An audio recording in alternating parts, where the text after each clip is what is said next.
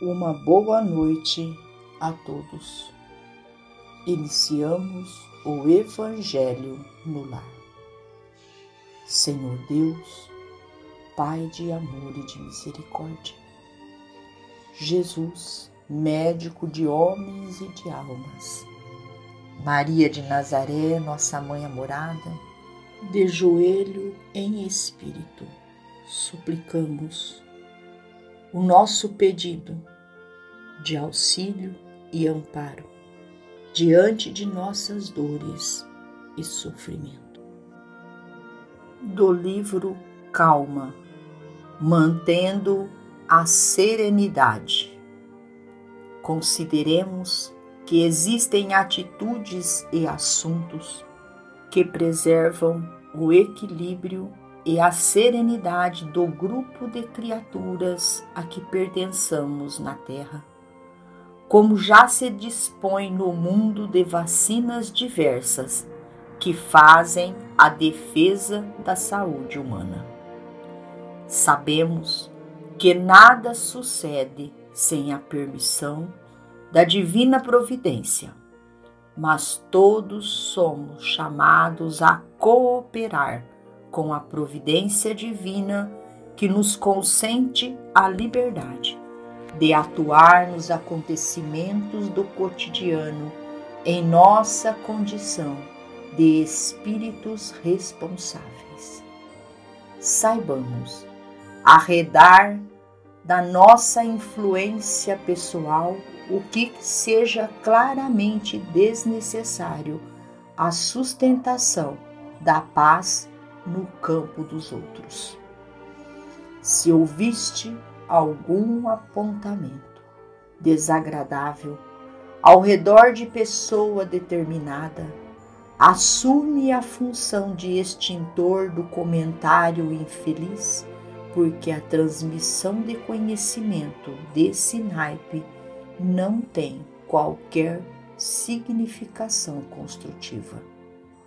Diante de um amigo que se queixa desse ou daquele parente, não comuniques ao parente acusado o desabafo havido, porque apenas agravarias uma guerra familiar que adia indefinidamente a comunhão daqueles que nascem nos mesmos laços de consanguinidade para o aprendizado da união fraternal.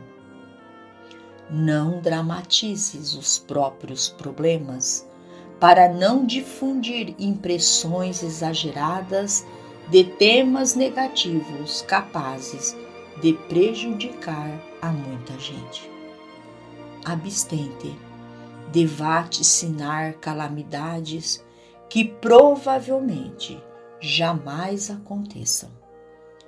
Protege-te contra o veneno dos boatos, aprendendo a ouvi-los e esquecê-los.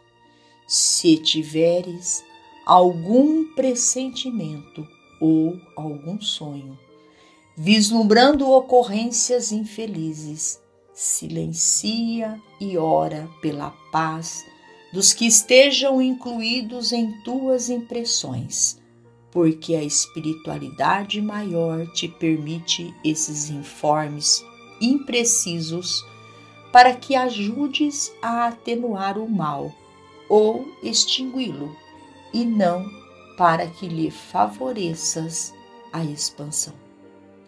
Recorda, em muitos lances difíceis da vida, a serenidade dos outros depende exclusivamente de nós. Emmanuel. Finalizamos ao nosso Evangelho. Agradecendo a Deus, nosso Pai, a Jesus, nosso Mestre, que possamos nós ouvir atentamente quantas vezes nos for necessário para que aprendamos a manter a serenidade diante dos impasses que a vida nos apresenta. Que sejamos cooperadores da providência divina na construção de um mundo melhor. Uma boa noite a todos. Fiquem com Jesus e até amanhã, se Deus assim o permitir.